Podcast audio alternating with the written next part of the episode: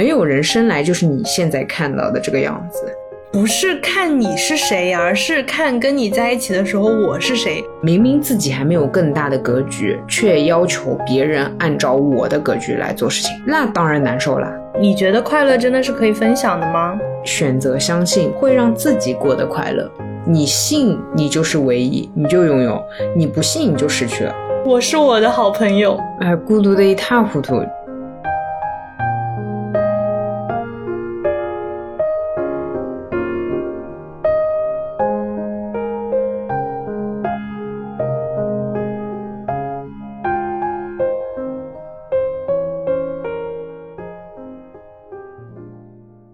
到新一期的路人抓马，这里是在认识悠悠之前一直觉得自己是水蜜桃，认识了之后发现自己一点都不甜的川。大家好，我是认识川上之前和认识川上之后基本没怎么变的悠悠。我要举报悠悠这句话说了五遍才捋顺。我思考了很久，我到底是一个怎么样的悠悠？想来想去，发现没有什么区别。老了的话，人就会变得少一点。哦，这样的是吗？啊，好的，那我还年轻。OK，其实听完这个开场白，大家应该也知道，我们这一期就是大概会聊聊我们自己。然后像之前会有听众说，其实有点好奇，我跟悠悠是怎么认识的？就还能怎么认识？哎，不是相亲认识的，对，就也不是什么百合啦、真爱网啦、世纪佳缘啦这种，真不是相亲认识的。你这样越解释，人家越觉得奇怪。这个认识的场景还比较普通吧，因为我的工作和川的工作有一个联系，然后呢，我就跟他以工作的这样一个契机认识了。那认识之后呢，加了微信，反正工作结束之后就基本没联系。后来又是我个人的一个项目，然后就找到川，我想采访他。采访之后呢，就是请他喝杯咖啡，这样子就聊起来了。因为见到真人这件事情就变得有点一发不可收拾。一发不可收拾，你是爱上我了这词用的。我没有说爱上你了后面四个字呀，一发不可收拾聊起来了呀，有有一定要爱上的了。哎呦，那是的呀，你会跟一个你讨厌的人一发不可收拾的聊天吗？哎，被你说对了，你想想看，我是不是有和讨厌的人一发不可收拾的聊天？你好好想想。哎，好可怕哦！你那那我还是宁愿做一个类似什么，做一个普通的陌路人是吗？我本来想说，就是一发不可收拾的聊天，还有可能是口语机构的老师。言归正传，今天我们要来聊一下，我为什么在这里此处不接穿上的话茬是这样的，就是接下来我要给大家亲情讲解一下，就是他有的时候会讲这种冷笑话到什么地步。怎么认识？其实也就这样吧，也没什么可讲的。今天其实是一个洗白篇，但我觉得按照我们这个架势，洗到后面会越来越黑，那就放马过来好吗？你又要跟人打仗了，你你这人施主，你的刀掉出来了。我来先采访采访你，既然我跟你比较熟悉的那一个契机是通过采访。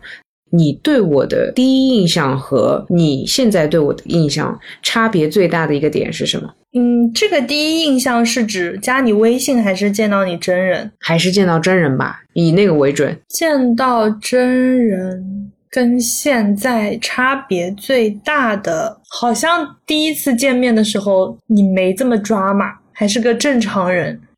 正常人，谢谢。对你的回答对我的社交很有帮助，因为我要确认我平时跟别人第一次见面是不是正常。你这么说我就放心了。我这边多问一句，就是说我后面开始讲话是哪里让你觉得过分了？是情绪太过分，还是呃？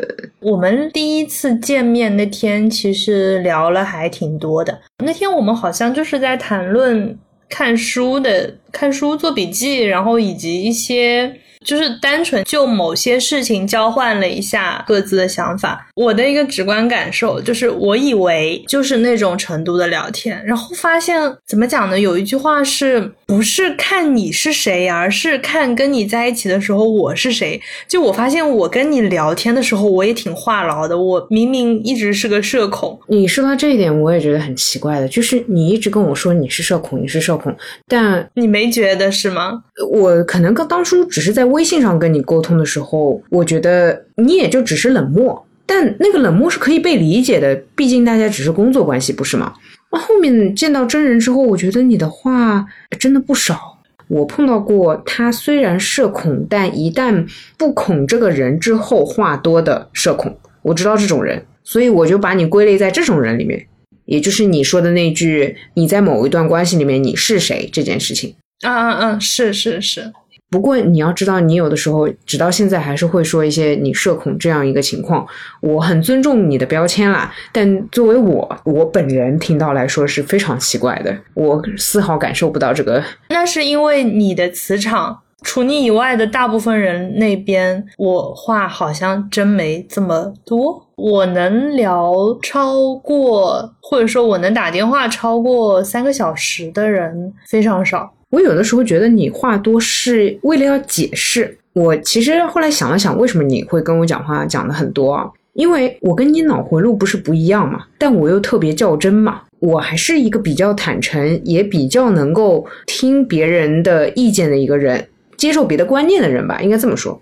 所以呢，当我跟你产生了不一样的结果，或者说不一样的出发点的时候，我就得问你。我一问你，然后你就是夸啦夸啦夸啦夸啦夸啦夸啦。然后我听完之后，我觉得果然是想的不一样，认识另外一个世界。对于我来说就是这样子，所以我才能忍受你讲那么多话。一般情况我是不能听那么多话的，我会觉得啰嗦。但是只要跟我够不一样，我就 OK。你这就是那种学霸心态，就是这道题我会了，我就不想听。那谁这道题会了还想再听一遍？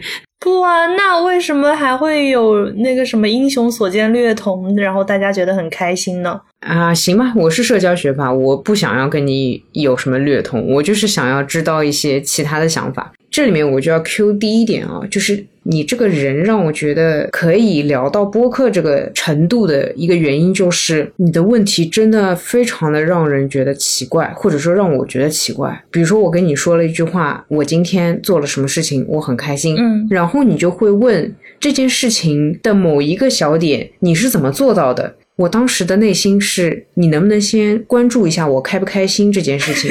和我一起共享一下快乐，大概五到十分钟，把这个社交动作完成之后，再来问我后面的细节。你要知道，我是不会吝啬告诉你的，但是你要先把社交动作完成，标准动作你要先完成。OK，小姐，就是怎么说呢？这其实有有点涉及到，嗯，你觉得快乐真的是可以分享的吗？哦，等一下。就是只是单纯我这方面要炫耀一下而已，然后你要就是鼓鼓掌啊，然后呃在旁边呃祝贺一下这样子，没有真的要分享给你，我才不管你快不快乐呢。呃，你需要我给你十分钟的掌声，OK？这个度你要把握一下，比如说大事十分钟，小事五分钟，就是这种，哎，你你要衡量一下，你知道吧？你不能上来就问，哎，你怎么做到的？你下次可以直接把 brief 下的明确一点吗？就比如说，我给你讲个什么事情，讲完了，好，接下来五分钟都是你的掌声时间，然后我可以，我缺你一个掌声啊，我不知道找别人啊，切。那不就好了呀？所以呀，那我就觉得你又不缺掌声，那我直接切重点不行吗？哎，你好奇怪哦！你看看你前后矛盾。不过你之前切重点不是因为你知道我不缺掌声，你切重点只是因为也是因为你想切重点，这就跟我分享快乐也只是因为我想炫耀。是，当我知道你是这样一个逻辑，或者说当我感觉到你是这样一个逻辑之后，我就会觉得，天哪，这个人社交动作从来没有做对过。但是没有关系，老娘我也不缺掌声，好吗？那你想问就问，我很乐意分享给你我的快乐源泉。然后呢，关于这个奇奇怪怪的问题呢，其实我具体的也讲不出来，因为每一个点都比较频繁的发生在我们的生活里，所以我没有办法举出具体的例子。但是它有的时候呢，会让人很卡住。本来这个话题可能是我得奖了，假设啊，我得了什么奖，然后奖金拿到了多少钱，嗯。然后你可能会切入一个点，也许是我怎么做到的，或者说也许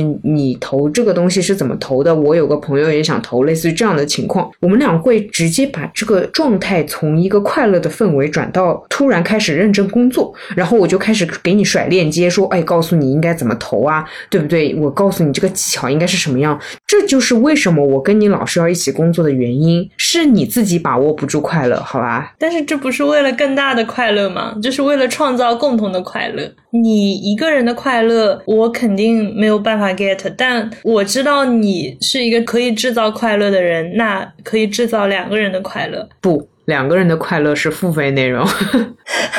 笑疯了。哎，然后其实我倒回去问一下啊，你前面刚刚说到说加微信的第一次印象还是见到人的第一次印象，那我要来问一下了，我微信上的状态和我本人的状态差别大吗？大怎么说呢？就是这个差别是指你当初最开始加我跟我聊工作的时候的状态，跟你本人差很多。当然，这个其实不能这么说，因为它的这个比较的维度其实不在一个时间里面。然后我如果要比较你当时聊工作的状态跟后来微信跟我聊天的状态的话，我觉得也是有很大的差别的。那从这个角度来讲，其实就是时间问题以及目的不同。最开始就是工作嘛，那大家就是为了工作，就也理解。所以这也导致了怎么说，就是两年之后突然认识了。就我之前一直觉得我没有跟你认识。我想问一下，我在讲工作的时候是冷漠到让你觉得我是不想跟人讲话的那种，是吧？嗯呐，OK。我还自觉我在工作场合当中非常的友好，没有诶，那个时候你好像跟现在的你的工作状态也不太一样。就当时我感觉下来，就我的天呐，这这么凶的！就说到这个，因为你其实呃也接触过很多。品牌的公关嘛，所以我是在历史品牌公关里面排行榜前十凶是有的，是吧？呃，最凶的那个哦，都不用前十是吗？对对，当时当时我就想说，这么拽的，Hello，我当时内心感受，哦天呐，因为我其实印象很深啊，包括我是知道你是独立在做这个微博，反正无论怎么样，我知道这个人也不是普通人。至少他是很努力的一个人，或者说他有一技之长的一个人。我一般对这种人都不会太凶的耶，或者说是现在的我会这么想。你长大了，行，我也长大了。我现在去想这些，任何包括哪怕你微博只有所谓的两三万粉，我仍然会觉得是付出了很多，或者说这个人是很努力了这样子。所以就是你两年之后再敲开我对话框说要采访我的时候，我就觉得哇。是他吗？被盗号了吗？我反复看了好几遍我的备注。嗯啊，不过我私底下有的时候跟你聊天，我也说我两年以来还是变得蛮多的。嗯，是我那个时候的那个就是心气吧，应该这么说。我呃我。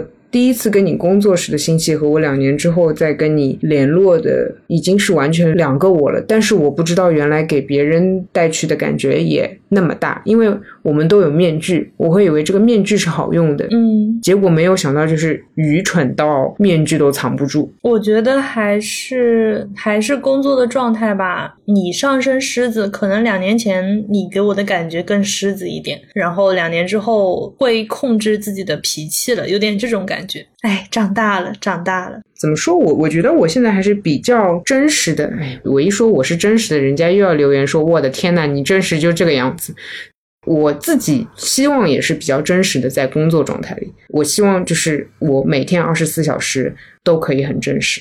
嗯，说到真实，然后接下来又是我的主场，我要跟大家讲一个故事，就是曾经有一天晚上，我跟川打电话。聊起来大概是说社交面具这个话题，然后我就问我说：“你觉得你是个怎么样的人？因为我们一定要定位清楚自己，我们才知道怎么样跟别人沟通，对吗？”然后川回答我说：“哎，算了算了，我不想说这个这个水果，你能不能自己讲一下？你把你当时说的人话再说一遍，你说一遍，你让大家听听。我当时说什么？我觉得我是甜甜的水蜜桃。你再说一遍，干嘛？哎，我后期剪的时候把这句话 double 一下。”呃，我觉得这一期的互动还是比较高的，就是听到这里的听众，麻烦在评论区回答一下，川上是不是一颗水蜜桃？我记得我当时跟你是在打电话是吧？我直接在电话里面爆炸，你哪里是一颗水蜜桃？你根本就不是水蜜桃。你说我是冬枣，反正就是你在我心中是那种没那么甜就对了的水果。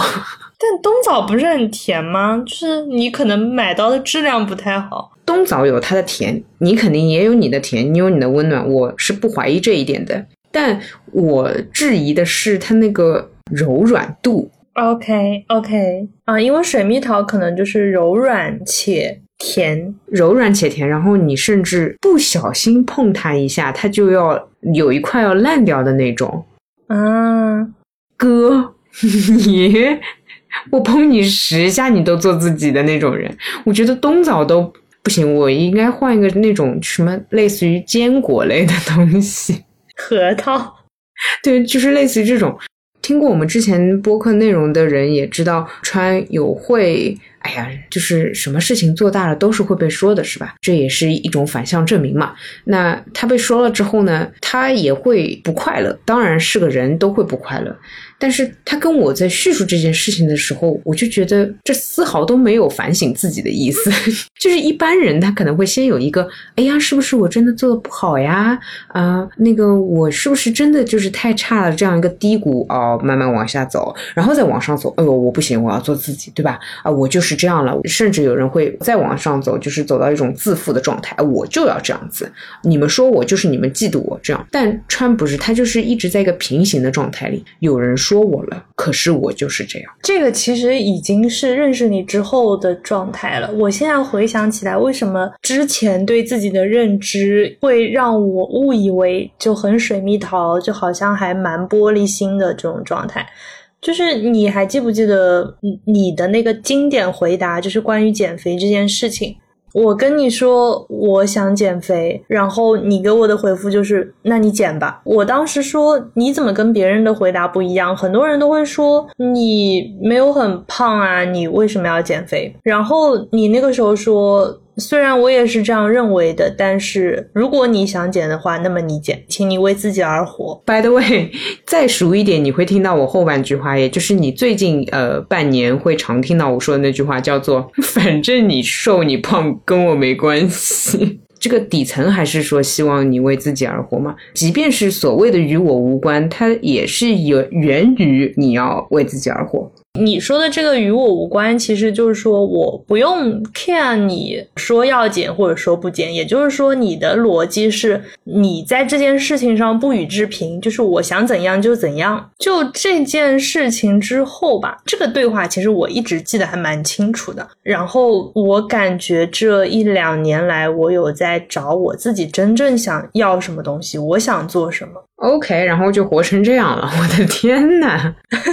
我一直很想跟不止你啊，包括我身边的朋友，包括所有听到我说话也愿意继续听下去的人，我一直想说的就是，没有人生来就是你现在看到的这个样子。所以其实我以前特别爱管闲事，甚至到那种觉得你不要剪，我就会竭尽全力的叫你不要去剪的那种人。我可能是软硬兼施哦，我会到这种地步哦。啊，首先我的那些社交技巧都一直有，但是以前我是拿这些技巧来达成我个人的私欲的。嗯，我不会去考虑你想不想，也不会考虑这个对于你来说的身心到底好不好。我会单纯认为，比如说你这个身高九十八或者一百，让我觉得是满意的。我就会跟你说，你就应该到一百，而不会在意你设置的九十这个目的，非常的自私。那你真的还挺多管闲事的，非常就是以前大大小小事情都是这样的。你这是在玩养成游戏吗？就是这不是你的小镇，不是你小镇上的居民。Hello。呃，应该这么说，就是说你包括你现在会觉得我也有一些上帝视角的，对吧？但我只不过把这个上帝视角用的更加的舒适了，让大家都舒适嘛。我很多时候安慰你的时候，我会用一些上帝视角的角度去告诉你，哎，你看这件事情也许这么可以这么看。但我当时的那个上帝视角是，明明自己还没有更大的格局，却要求别人按照我的格局来做事情，那当然难受了。因为也有可能你的格局比我更大，那我把你往下拽，我肯定难受。理解这件事情上，我对比如说别人跟我讲他想做什么，我找到的一个让我舒适的办法，其实就是我只要他自己是不矛盾的就 OK。有一个尴尬的点是，我又特别爱揣测别人。当然，揣测是在社交技巧里面需要用到的一个方法，因为你不揣测别人，你没有办法戳到别人嘛。所以有的时候呢，我在社交当中会。会用一些揣测的技巧，但你有的时候用多了，你不就用惯了？你就老要猜别人，我就老觉得别人是矛盾的。比如说你说了一句话，我不信你；比如说你说你觉得我好胖啊，我不信你，我觉得你只是在炫耀。哦，你是这个逻辑，懂了呀。我还蛮少这么猜，就是比如说有个人跟我说他想减肥，那我想说 OK，那你。哎，对我又来那个你前面吐槽那个点了，你怎么减？说来听听。但他如果就是第一天跟我说他想减肥，然后第二天跟我说吃了什么什么，或者第二天、第三天我看到他朋友圈发了他去吃火锅了，我就会很疑惑，你不是要减肥吗？因为你其实还是，我不觉得这是天真啊，因为包括我后来在为人处事方面，我也会选择相信，因为选择相信会让自己过得快乐。应该这么说，就是别人自己的事情选择相信，别人说你的事情听过算过吧。这就是我的经验。对，就是你要有自己的判断。说白了，就是别人说他自己的事情，那在这件事情上，他的样本量比你更大，比你更有话语权，那选择相信他。但是别人评价我的时候，他又不是我，他怎么知道我经历过什么事情？那这件事情上，我就要相信我自己的判断跟话语权。这是不是有点像那个奥卡姆剃刀定律？你去相信那个只需要最少假设的结果，就是比如说你跟我讲一件事情，对，假设我跟你说我得诺贝尔了，就是你的诺贝尔这个 A 得出可能一个 B，那我如果这个时候不相信你，我可能就是要在你这边加一个前提，就是说如果你没有得诺贝尔，然后你为什么要跟我讲这个 B？就是这我就需要耗费更多的精力去给你加一个前置的内容。他的那个理论就是说你去。相信那个只需要最少假设的结果就可以了。哦，原来这个定律用在人际关系里也是可以的，就觉得怪有意思的。我觉得我果然是在实践各种定律的人。反正各位学传播学、心理学还有各种学的专业人士，听到我的实践，发觉它能套用某一种理论的话，欢迎打给我，欢迎告诉我，让我可以有理论支持，好吗？哎，扯远了。哎，怎么怎么怎么相信不相信这个东西都能扯那么久？嗯，是我又给你把楼给歪了是吗？Sorry 呀。然后我想说的一个话题就是我与你的关系是这样的。我是一个有朋友排名的人，也就是说，我身边的人基本上在我心目中，他会有一个非常明确的位置排序。当然，我没有办法记住一整条那个排序列表，我大概可以告诉你你在哪一个档位，然后你的上面是谁，或者你的下面是谁。这样我在两个朋友同时掉进河里，先救谁这个问题上，永远都可以在一秒之内做出回答。所以，像川这样的，我们都不叫朋友吧，反正就是个路人。现在我们做播客都做了这么久了，也也算是有了工作上的联系。你怎么看待我们的关系？朋友加合作伙伴吧。我感觉我的现实当中的朋友。怎么说？我之前听一期播客，他们就有说，其实每个人他身边的朋友的坑位是有限的。然后我当时听到那个反应，我会发觉，那我好像还蛮空的。对，你的标准太高嘛，就填不住嘛。还有个可能，你你有没有想过，你没有坑位啊？不会吧？我这么孤独的，就我没填满，其实是。那所以呢？那我就你的路人是吗？灵魂拷问。我觉得路人这个关系很好。事实上是这样的，我后来逐渐发觉，我也很难用朋友去定义任何一个人。我现在倾向于不用“朋友”这个词，哎，我觉得我的标签打的要比大家通用的标签要精准很多。排名呢，其实又很残酷，因为在某些维度上，你的排名可能高于某些，因为显然别人没有办法跟我做播客，对吗？那么如果是相当于在做播客这件事情上面，你的排名就会优于别人，但在别的事情上，你的排名又会往下降。这个东西我又要给你们一个综合分，然后给你们一个整个综合排名，又很就是我的工程量太大了。所以，其实我就干脆废弃掉了“朋友”这个统称，或者说，我只在社交场合当中用“朋友”这个标签。但本质上，我内心会给你们划分领域，明确每个人所处的功能区域。嗯，这个其实之前略有耳闻，就是你会跟我说。谁谁谁就是展友，然后谁谁谁就是酒友，就大概是这种领域。我觉得这已经是社交模式上面比较高阶的玩法，就是已经精细化运营了。我觉得我们这一期不像理工科女生了，这一期像那个 新媒体互联网女生。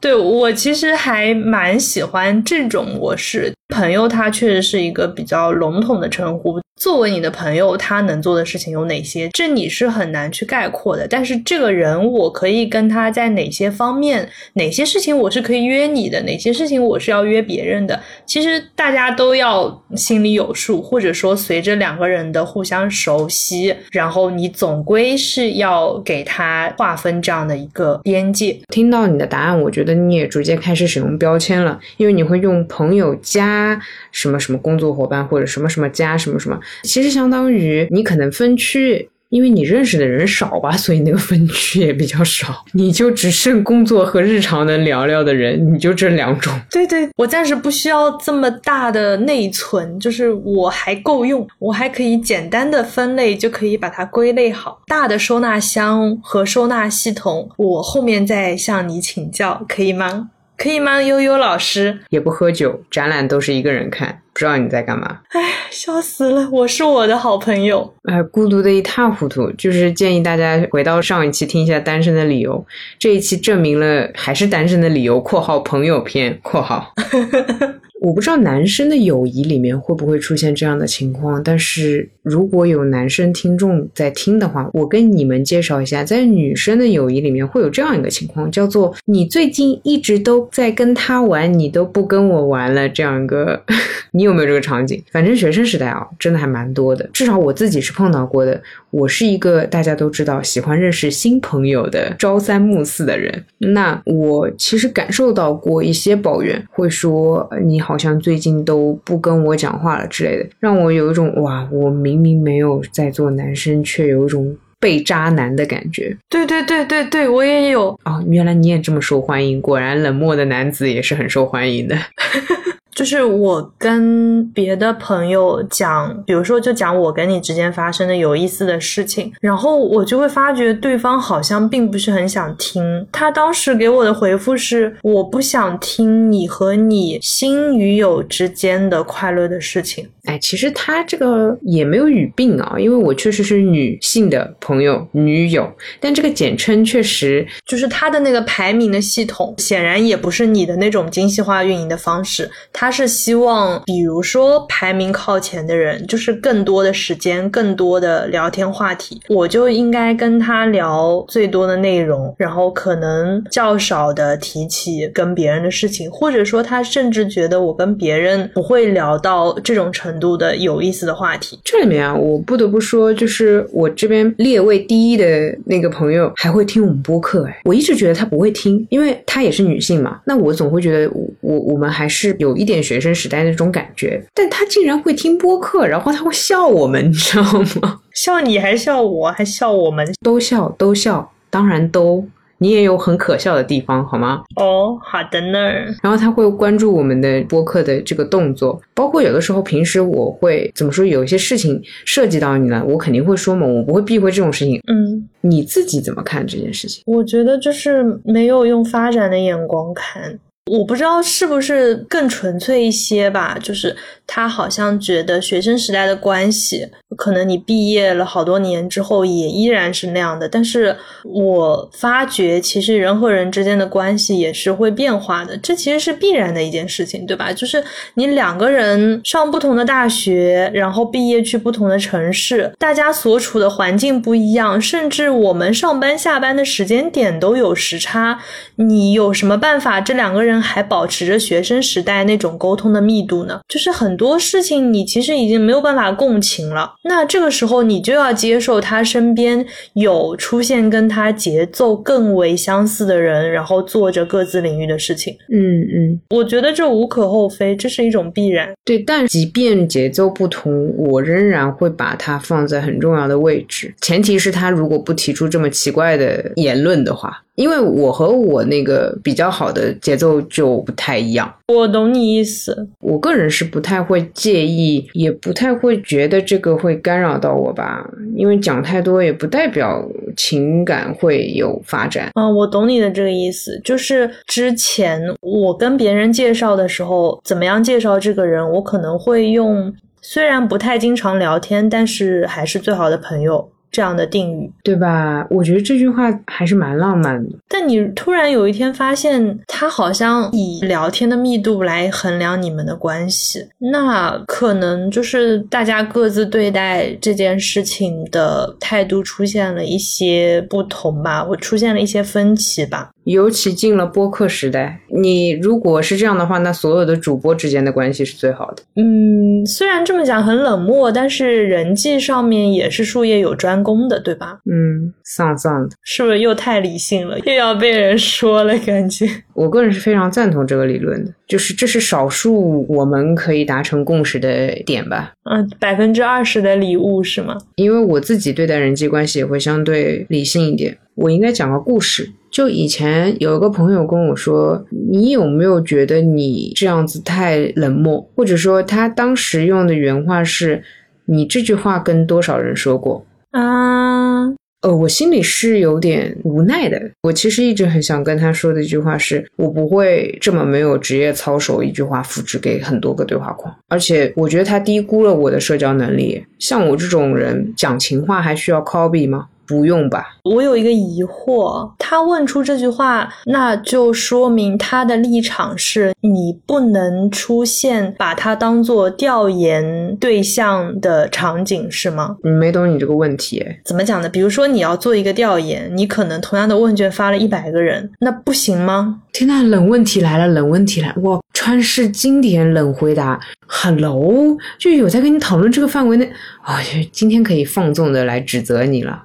哥，我很疑惑，就是你这个人真的理智到冷漠的程度。对，没错，我觉得你这个猜测是没有问题，但是肯定大家不是在谈调研这件事情。你说的非常的精准，我觉得你这句话说出去啊，会让这个人简直原地爆炸。我觉得你提到的点非常对，非常正确，非常理性，理性到冷漠的地步。就假设啊，你跟他在这个对话框里，可能我们之前都在讲一些很情绪化的东西，然后他说你是不是会同一句话跟很多人说，他可能是怎么会说？然后你跟他来了一句，所以我不能对你做用户调研，对吗？天呐，你简直就想杀了他！对不起，这位朋友，我不是故意的，那个什么刀自己掉了出来。不是，我们再把这个场景升级一下啊，你注意啊，这个场景升级的话就会是，假设你跟这个朋友说我爱你，对吧？你告白。然后他就对你说：“你这个告白对多少人说过？你是不是整天都会说一些同样的话给不同的人听？”然后你就跟他说：“我下次用户调研的时候还能再找你吗？你感受一下，哥，你感受一下。”哦，哎，不是，不是，不是，就如果我跟他说我爱你，然后他问出来这句话，我的反应是：所以你不相信我？你既然不相信我前面的这句话，那我的回答你肯定也不信，那我好像也没有必要回答。对，所以我当时不是卡住了吗？对他其实就是不信你，我听下来的感觉。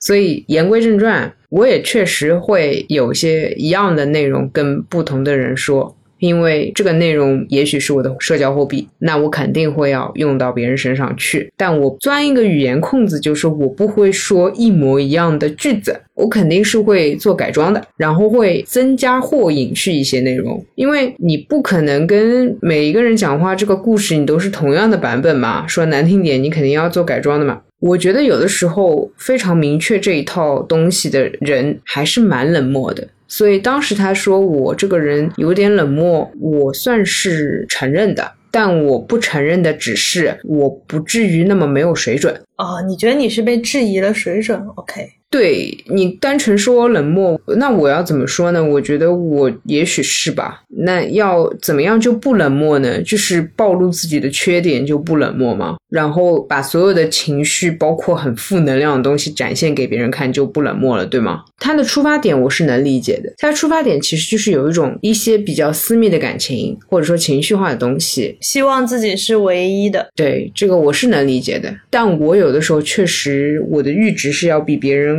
稍微广一点，我会把一些甚至是情绪化或者私人的事情也当做一个可以公开的东西。这个时候就有点上帝视角了，或者说有一点太过理想主义啊。你看啊，伟人的很多小时候的什么乱七八糟私人故事之类的，最后也不过就是编成传记，然后供大家阅读。那你想要成为更伟大，或者说你也想要成为更优秀的人的话，这件事情、这些事情，它没有那么的难。难以公开啊。我懂你这个意思。其实其实是这样，就是把你自己比作一个网站的话，你觉得它是开放的？对，除非就是我说的那句，以下是收费内容，那这个价值就是大家都明了了。我接下来的东西就是有价值的，你肯定是会给我付钱的。剩下的你那些什么什么小事啦，什么两性故事啦，童年故事啦，我个人啊，至少我对我自己的标准来说，我觉得是都可以公开的。这也就是你问我很多奇奇怪怪的故事，我都可以讲给你听。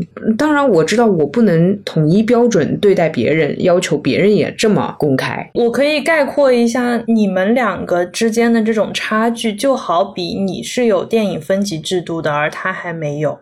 当然，其实是你会发觉，我也不会把你的事情都所谓的抖出来，或者说全部都讲给别人听。你有很多事情，我当然不会说，因为你又不是我，我怎么知道你受不受得了呢？我自以为我这个分级，就像你说的分级或者说分类做的还挺好的，怎么就唉？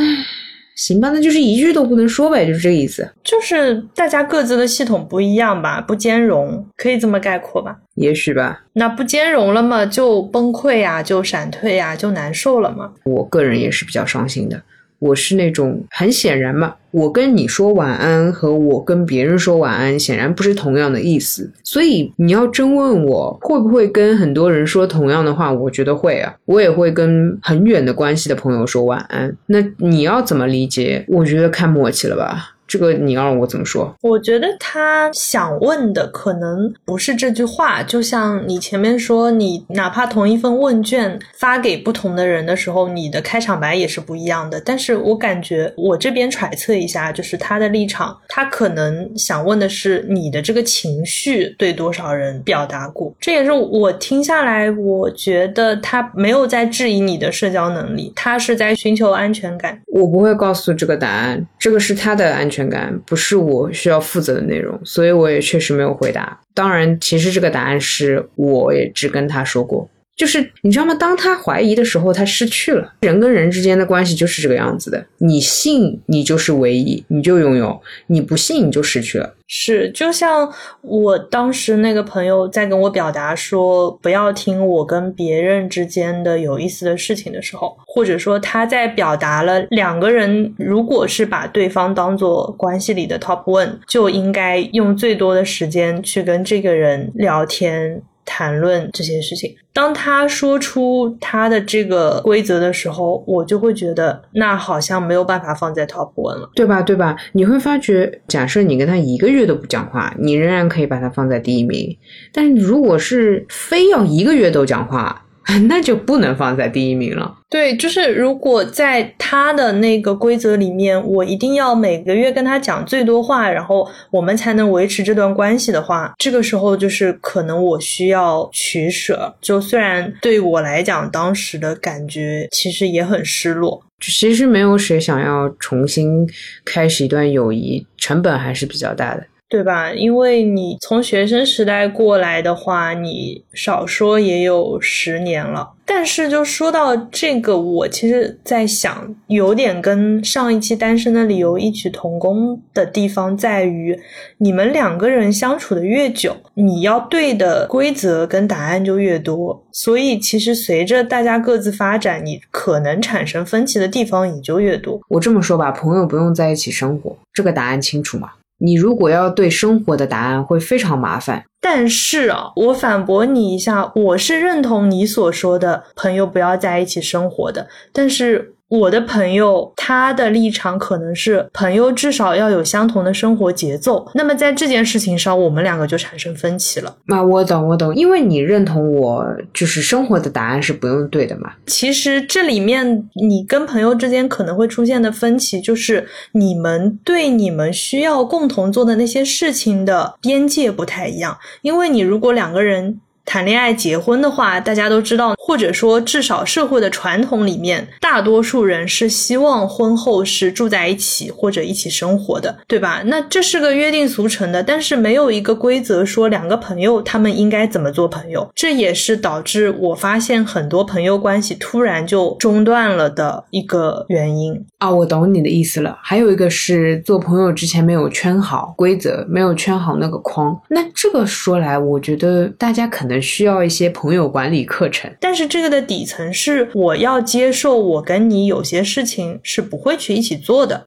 好像我们聊各自的朋友聊了一会儿，我们还是回归到我们自己好了。骂骂你，骂骂我，这样子不太容易被别人骂。是，反正我们俩骂的，互相骂的时候也不少，占多数，应该这么说，客观一点好吗？不是不少，是多数。OK，那我觉得骂虽然是在骂的过程中了，但有不少是让我，嗯，其实我一边骂你，我一边是希望你不要改的，就是说我希望你改的东西，我会明确说的，你这个地方你要修改一下之类的。那平时的吐槽的话，真的只是吐槽而已。我觉得你也感觉得到我的情绪的。当然，我骂的最多且最不希望你改的就是那个 硬邦邦。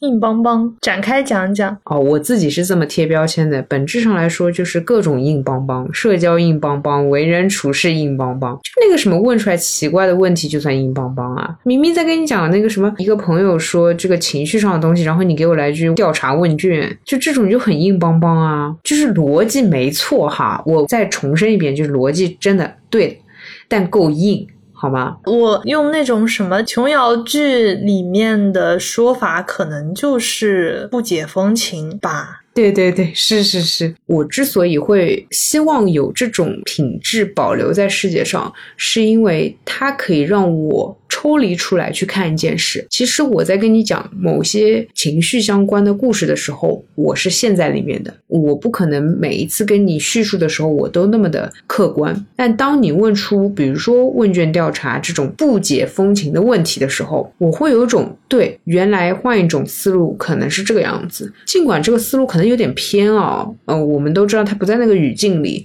但我除了你这个思路之外，我是不是还有别的？一定还有，对吗？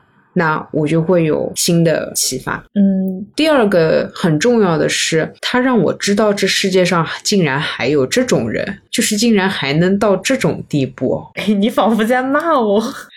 大部分正常人都会忍住内心的那个 OS，然后说：“哦，这样啊，呃，那你是怎么回答他的呀？就是你懂花花水就过了。然后你会问一句说：那你怎么跟他做问卷调查？我卡住。”我没有要跟他做问卷调查的意思，我就会觉得这种硬邦邦是直接会戳出来的。这个无知的勇气还是蛮有勇气的嘛。哎，你这骂的，你这骂的倒也是挺温和的哈，就无知的勇气，对吧？就感觉还被夸了一下，自己有勇气。怎么说呢？他真的不用怀疑你的社交技巧，就是你骂人骂的也挺好听的，我也挺快乐的。然后我的一个为什么会这么直接的说的一个出发点，其实是我如果划水的话，那你跟我讲这件事情又有什么意义呢？情绪输出吧，你还是要相信，有些时候人类只是想要诉一下。当然，我们在录播客的时候可以尖锐一点，没有问题。包括你对我的话可以尖锐一点，但你对别人要这么硬邦邦，就所以说我朋友的坑位都是很多空着的，就是唉，单身的理由。这个问题其实是要循环下去的。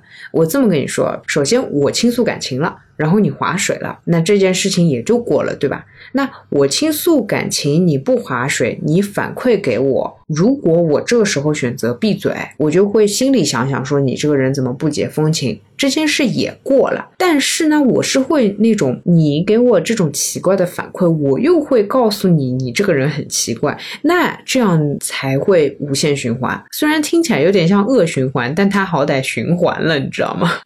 还怪可持续的，不是在跟你发展环保关系。你这个人，对对对，这个东西是可以一直这样绕下去的。然后你会在不停的反驳和讨论当中发掘一些新的视角，因为你的底层逻辑，我可以说这辈子我也不准备加载，我也不准备去学，这太奇怪了，你知道吗？那这样的话，我只有通过跟你交流，我才能获得你这个逻辑得出的一些反馈。同样，我至于你来说也是这个情况。是，这其实就是回到了我们最开始觉得聊天这件事情，它至少大部分人是为了信息交换吧。我揣测别人一下，或者说，其实对于我们两个来说，我们觉得好像是需要信息交换的。你之前一直说信息交换的时候，我有点中立，我还不知道。但是做播客之后会听播客吗？我发觉我爱听的还是都是信息量比较大的。我是不听，就是平时也不听，要听也只能听一些我贼不懂的那种领域的播客。那我就知道了，原来我对这个东西的需求跟你差不多，就是需要知道自己不知道的。哎，就还是那个学霸的思路吧，就希望老师讲点我不懂的题，是不是？其实所有人都是一样的。哎呦，这我咋好意思承认呢？你已经把这个锦旗给收下，揣口袋里了，然后你蹦出来这么一句话，我拍了拍你的小脸，说：“你醒醒吧。”嗯，然后第二个对我影响比较大的，就是除了硬邦邦之外，还有个对我影响比较大的，以及也对我生活都很有用的一点，就是执行力吧，推进事情的能力、能动力，就是力量这一方面。因为我自己一直都是比较懒的人。哎，我其实没觉得耶，就是你一直跟我说你好。像就我从你这边获取到的信息，跟我看到的你还怪不一样的。不是你这样，你用你的人脑想一想这件事情。我来给你举个例子啊，假设你跟我说，哎，我们播客明天做哪些哪些，你做哪些哪些，我做哪些哪些，对吧？这样子，我我难道跟你说不好？我要再拖一个礼拜吗？我可以说这句话吗？我也不能说，是不是？那我肯定会说好。那我说了好，我就得做吧。哦，哎，你做个人是不是？那你就会觉得我很一直也不懒。那你有本事，你把这个截止时间设的再晚一点。你看看，你设一个月之后，我都会答应你，我会说好。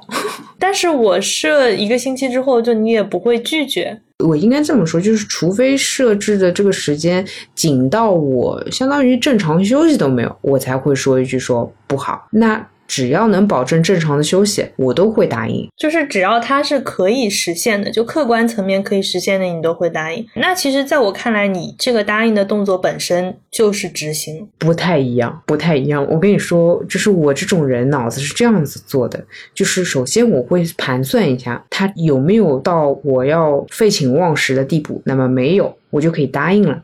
那么答应之后，不是要我要开始我这边计划什么时候做这件事情？开始做或者说做计划的时候，我就开始烦躁了。哦哟，又要做这件事情了。但是我有一个东西一直吊着我那口气，叫做答应都答应了。啊，你需要自洽。其实这里是，嗯，那跟别人的契约你得遵守。本质上来说，我更在意人类，更在意人和人之间的约定，那我才会去做这件事情。所以其实你会发觉，我跟你没有约定的事情，好像有点都没下文了，因为我又没跟谁约定。我自己蛮容易原谅自己的，这很好说话的。但我不觉得别人好说话呀，对吧？那肯定啊，那那谁会像自己原谅自己那样原谅自己呢？哇，这句话才叫透啊！那你能理解吧？那我肯定对我更宽容，比起你对我。懂了呀。那其实我以后我只需要跟你把每件事情都盘一下就可以了。是啊，那其实是的。你的那个能动性，就是其实跟硬邦邦也有点关联，就是你也不太会照顾别人的情绪，反正你自己就是这么个节奏，然后你就定好了，然后平均分配完了任务之后，你也不管别人，怎么回事？我怎么回事？我今天重新审视了一下我的人际关系。我是一个蜡烛型，就是中等人，叫不点不亮。所以确实跟我合作的话是不能太问我意见。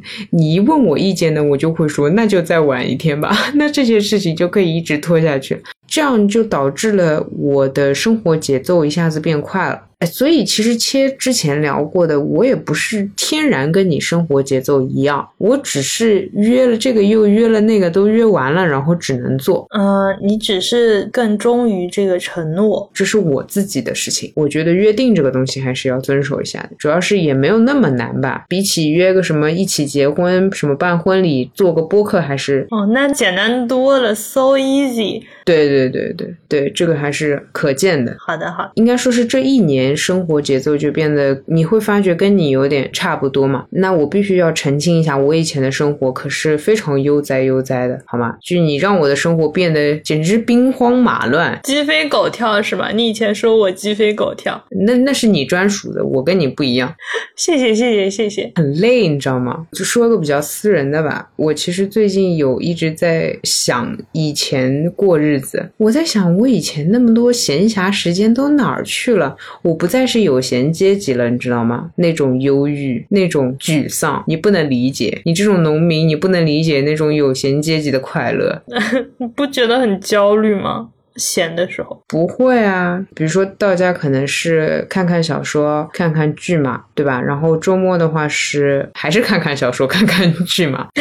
泡泡咖啡馆嘛，那那个时候社交的节奏都会慢一点，但是就是也是社交的，相当于我那时候不知道你这个节奏，我就会把社交也排的比较呃松散。那可能一个礼拜见一到两个朋友，两个朋友最多了，哪像现在，就是自从跟了你的节奏之后，我的社交是属于周末两天都要见四五个不同的圈子的人，就是我就觉得。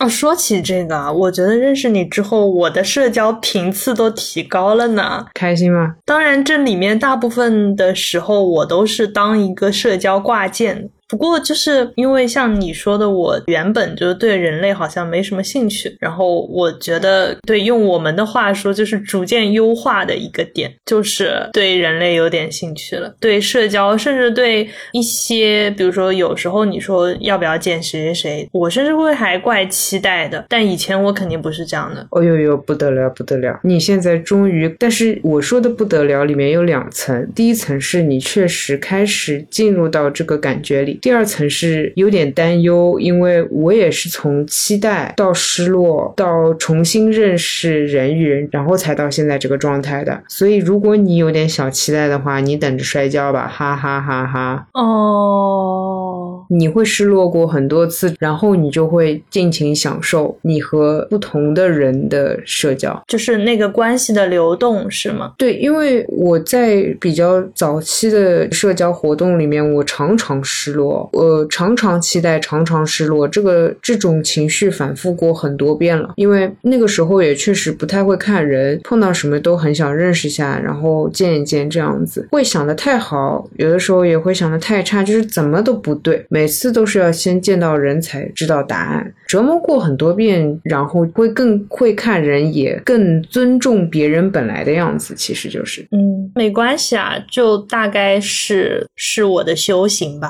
唉，你加油！下次你传个社交局让我挂个件啊！我慌了，我突然慌了，怎么办？我啊，妈妈，我我还不想毕业，怎么办？怎么办？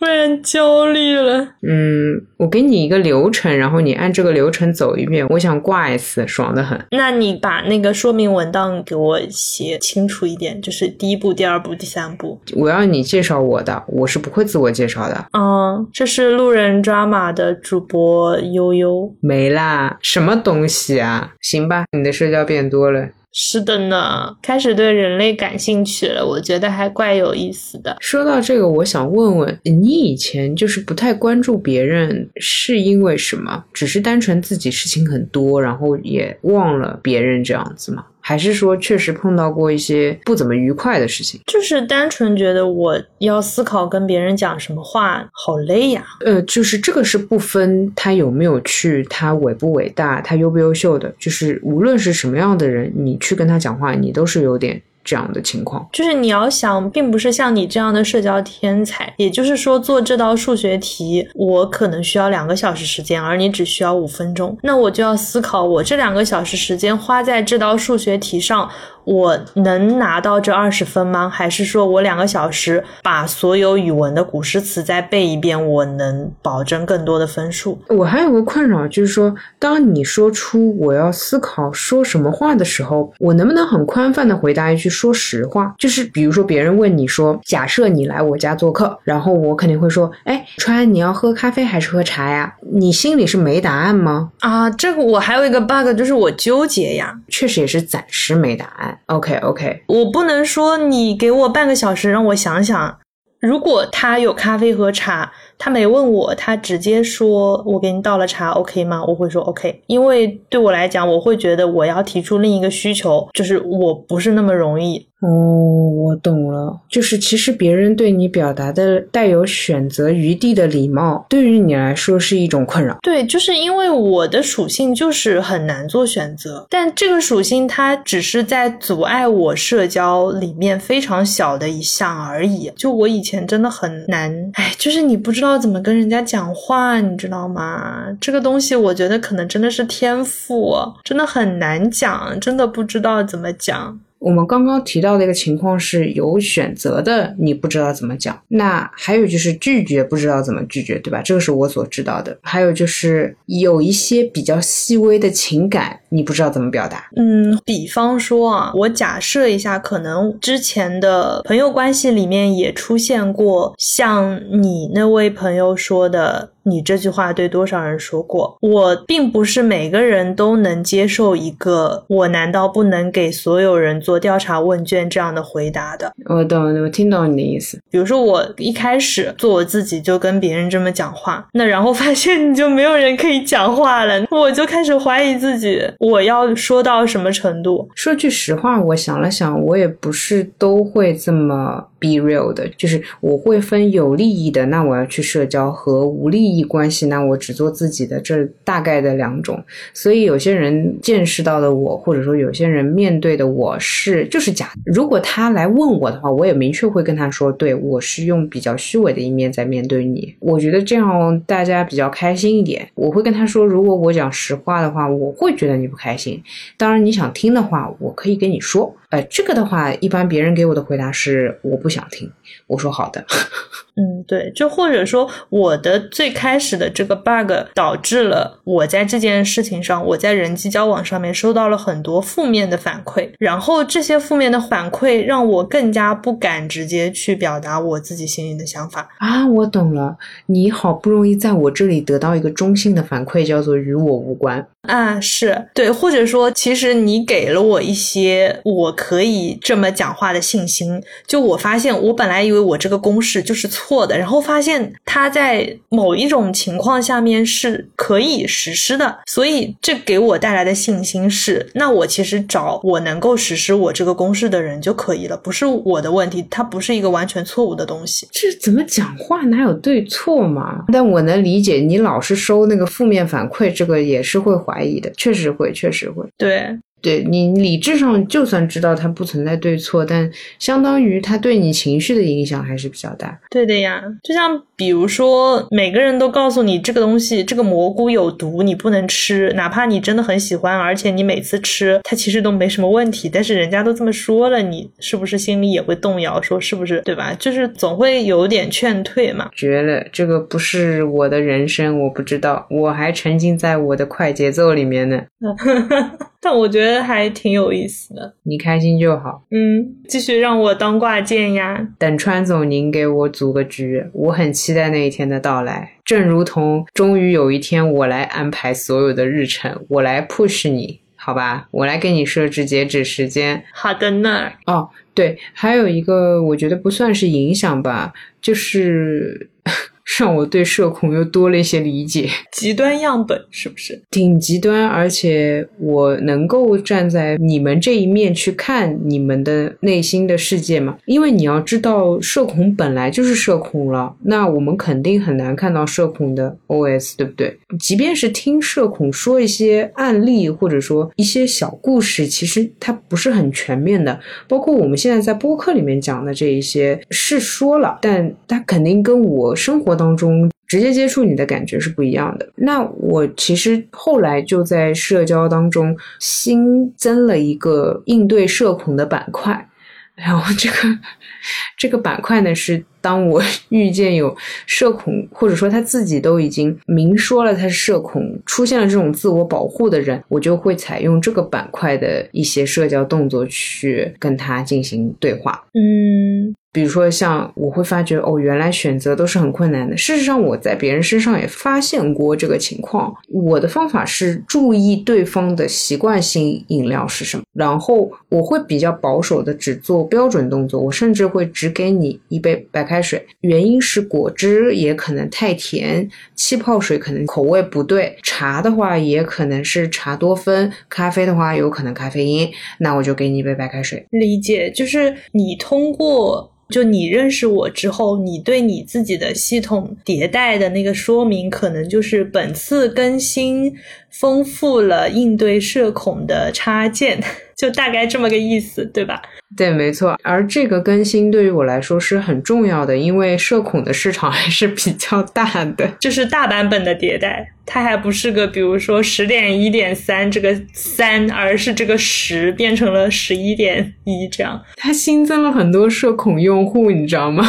好的呢，是一个用户量级的大的跨越，硬核比喻，挺好玩的。所以我们最开始其实在聊我们是怎么认识的，然后聊到后面又变成朋友话题，这是怎么跑到这里来的？但是哎，我发现其实就是怎么说呢，以人为镜吧。真的是蛮有道理的这句话，对之前社恐的自己喊个话，想要认识自己，不一定是闷在房间里自己试图去了解自己，你可能也需要透过别人才更清晰的认识自己。最后再补充一点吧，嗯，这一两年来，我学会了在社交里面充实自己的。办法，我会发觉社交不仅是消耗精力的，社交也可以是学习的，社交也可以是输入的。之前有一些观念吧，市面上流行的一些观念，说什么社交都是你懂，呃，消耗精力啊，或者说只不过是酒肉朋友啊之类的。但有效的社交，或者说找对人的社交，可以让自己学到不少东西吧。那这个要因人而异啊，我是要通过人际关系来学习的，或者说人对我产生的。影响总是要比事物对我产生影响更重，这个是我个人的体质问题。但是这个也是基于我有你这种比较推进式的人物角色出现之后，我才学会了这件事情。以前社交只是给我提供一些快乐的能量哦，我让你很不快乐。对，就不快乐之后，我只能挖掘一些新的东西，你懂我意思吗？就往后。社交其实给我提供更多的是动能，懂了，或者说我之前的一个局限吧，就是我之前一直觉得自己可平凡了，然后就好像就是那种人群当中的大多数，这可能也是我对人类兴趣不大的一个原因。你平凡，你干嘛不对有趣的人感兴趣？就是我会觉得我是大多数，那大多数人都是我这样的，那我为什么要认识别人呢？啊，你也不花费精力去找那个少数派了。对，就是认为自己足够普通。那从概率的角度讲，你认识的一百个人里面，可能九十八个人都是普通人。哦呦，你这个思想很危险呢。这其实就也很消极。但是我后来发现，就是好像我自己还怪变态的，然后我就接受了可能百分之九十八。他的人都是奇奇怪怪的，然后大家奇怪的点是不一样的，这其实可以给我一些动力去认识别人。理解。那在这期节目的末尾留一句，好像没有怎么说过的，很高兴认识你。哦，对，我从来都没跟你说过，哎，一般人以为我接下来就要说了，但是我就准备等一会儿。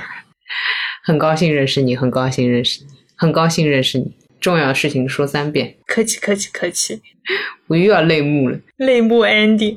好的，那个什么，接下来都是我的内容，悠悠可能已经去找餐巾纸了，那我就在这边做最后的 ending。我们的节目现在上线的平台依然是苹果的 Podcast、网易云音乐的主播电台、喜马拉雅、小宇宙、芒果动听。你也可以到路人抓马的置顶微博，复制我们的 RSS 链接，把它粘贴到你常用的泛用平台，搜索订阅收听路人音。然后也欢迎大家在小宇宙的评论里面跟我们互动，以及一个小小的请求，就是如果你使用苹果的 Podcast 的话，记得给我们打一个五星。那我们这一期节目就录到这里啦。祝社恐的可以找到，即便交白卷，对方也能接受的朋友；社交比较强的人，多多磨练自己的社交技巧，早日拓展新的板块。总而言之，祝各种各样的人可以找到。各种各样适合自己的，还是找路人吧，因为总感觉路人这个关系更稳定一点，也不容易吵架。我都对人没什么兴趣了，我也吵不起来。哎，最后一个彩蛋就是别人不是会问我们会不会吵架吗？不会。我来回答一下，就是为什么不会吵架？因为吵不起来。这个我在公众号里也有写过，它是这样一个情况。比如说，我跟川有件事情意见不合了，这种情况是会发生的。但因为我们的底层逻辑就不一样，所以当我们发觉了对方的理由之后，我们陷入了一种我理解你的惺惺相惜，而不是去解决这个事情本身，所以就没有办法吵。我们想要的东西也不太一样，所以就就一直也没吵过架。对，嗯，是这样的。嗯，就是我们还没有加载出可以吵架的那个功能包。我们唯独会说着急的是不懂对方的时候，就会很着急啊。就是我我我不能理解，就是哇，我们俩就会突然哇，我不理解，我不理解。对，就为什么？对，就是这种感觉。如果这个是吵架的话，那么有，但一般这种只能说是没讲清楚。我倒不觉得这是吵架，这其实是好奇，就可以让我好奇。哎，这真的。很难理解，呃，最后真啰嗦，最后再加一句，我现在觉得吧，不仅男性和我不是同一种生物，我觉得可能你跟我也不是同一种生物。好的，那儿我会尽快给你发送我这种生物的说明文档和图鉴，请查收。不是你问问别人要不要啊？你问问我，你先问。那你又不是社恐啊，我不问。我不是社恐，我不要。哎，怎么样？你不问我，我先说。你不要你自己删掉。再见，再见。好的，拜拜，拜拜。